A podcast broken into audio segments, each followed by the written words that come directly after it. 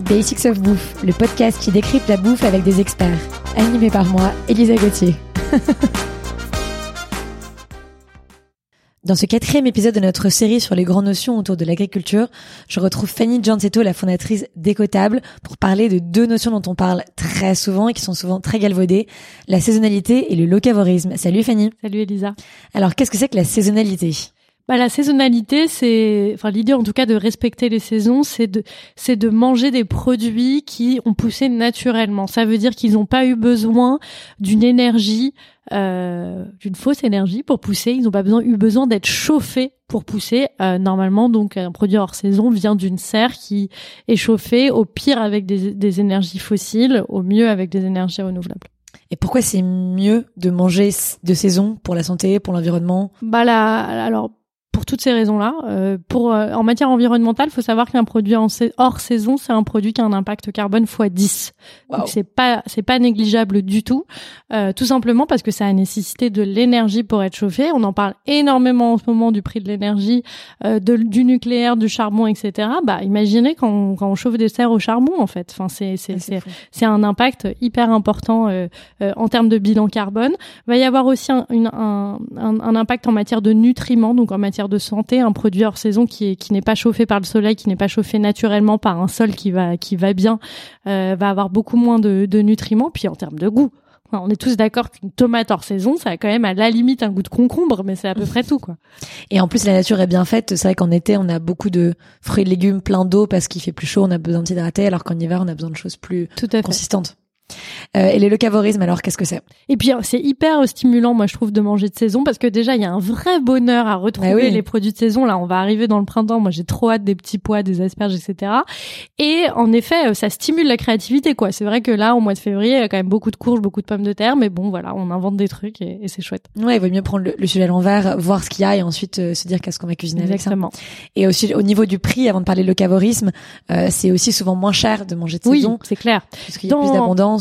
On a beaucoup beaucoup parlé du prix dans l'épisode 2 et dans l'épisode 1, mais mais euh, c'est vrai que si on mange tout plus plus végétal, euh, euh, donc moins de viande, moins de poisson, moins de produits laitiers, et qu'on mange en plus de saison, normalement, on peut quasiment avoir le même panier en termes de prix. Ouais, mécaniquement, l'abondance veut dire que le prix, le prix d'un produit baisse parce qu'il est, il est moins rare.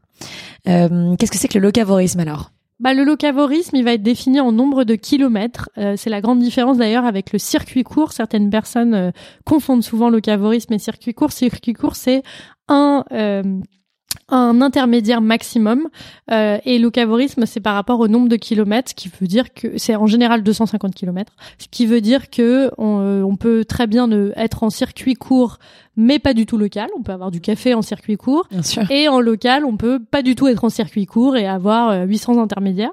Enfin, j'exagère, 800, mais 4 ou 5. Euh, quelles sont les limites du coup de, de la saisonnalité et, du locavorisme? C'est souvent des termes qui sont repris notamment par la grande distribution pour attirer un petit peu les clients avec des, des slogans marketing.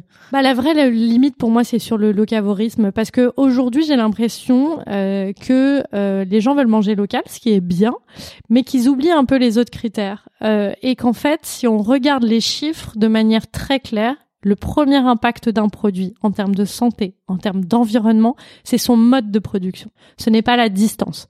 C'est 70%. 70% de l'impact d'un aliment, c'est pas la distance, c'est comment il a été produit, ce qu'on a mis dans les sols pour le faire produire. La distance, c'est entre 17 et 19%. Donc c'est pas rien non plus, hein, mais c'est vraiment moins. Donc ça veut dire manger local. Oui, bien sûr, c'est bien de manger local. On aura potentiellement des produits plus frais, surtout si en plus ils sont en circuit court. On va défendre des producteurs qui sont locaux et en termes d'économie euh, euh, locale, là aussi, c'est un vrai plus. Mais euh, manger local, oui, mais dans ce cas-là, manger avec une agriculture dont on a parlé à l'épisode d'avant, c'est-à-dire une agriculture biologique, en agroécologie, en agroforesterie. Il vaut mieux manger bio et un peu plus loin que manger local et d'une agriculture industrielle conventionnelle. Super intéressant, ouais. Faut garder le, chiffre 70% euh, en tête. Euh, ça fonctionne avec quel produit, du coup, le locavorisme et la saisonnalité? Ça fonctionne qu'avec les fruits et légumes Ça peut fonctionner avec autre chose? Ça fonctionne aussi avec la viande, bien sûr. Avec le poisson, ça va être un peu plus compliqué. On va plutôt parler de pêche côtière que de pêche mmh. locale. Mmh. ça dépend où on habite, hein, mais en, en, tout cas, euh, quand on habite loin des côtes, on va plutôt parler de, de, de, pêche côtière pour avoir une pêche qui est, qui est proche des côtes, des côtes françaises. Mais sinon, ça peut, ça peut marcher avec tous les produits. On en parlait justement avec euh, avec euh, Laure de Takai Vermo du, du locavorisme euh, dans, dans les fromages et d'ailleurs les fromages sont sont associés au terroir français. En Corse, on mange beaucoup de fromages de chef par exemple parce que c'est un, territoire assez escarpé. Euh, et comment savoir du coup quels produits quels produits sont de saison par exemple? Et d'ailleurs, il y a des saisons pour le fromage. On le dit assez peu. Il y a des saisons. Alors pas pour tous les fromages. La vache, il n'y a pas de saison, mais il y a des il y a des saisons pour le fromage de chèvre et de brebis. En ce moment, les chèvres et les brebis sont normalement en train de mettre bas ou ne sont pas n'ont pas encore mis bas. Donc on n'a pas de chèvres et de brebis frais pendant l'automne et l'hiver. On va en ravoir au début du printemps. Euh, donc, euh, si vous avez du fromage frais, c'est que les, les, les, les, les bêtes ont été désaisonnées, au pire avec des hormones, au mieux avec de la lumière artificielle. Et mm. aussi, juste j'insiste sur l'impact de l'élevage du fromage. Souvent, euh, et, moi la première, quand j'ai commencé à manger moins de viande, j'ai mécaniquement mangé plus de fromage, alors que l'impact de l'élevage est en fait identique. Waouh. Et mm, ouais, donc ma question était comment on peut savoir quel produit est de saison? Bah, euh, le mieux, c'est de, c'est d'aller dans un endroit qui se fournit de saison, parce qu'il y a les mhm. calendriers de saison, mais c'est quand même plus ou moins juste, notamment parce qu'avec les changements climatiques, bah, il fait parfois plus chaud, il fait parfois plus froid, il y a eu finalement du gel. Euh, l'été dernier, je sais pas si vous vous rappelez, en 2021, on a eu une énorme période de gel juste avant l'été, ce qui fait que niveau des fruits, il y avait rien sur les étals en fait avant euh, fin juillet quasiment, et donc, euh, bah, si vous étiez dans une épicerie qui faisait du circuit court en France, ils avaient très peu de fruits.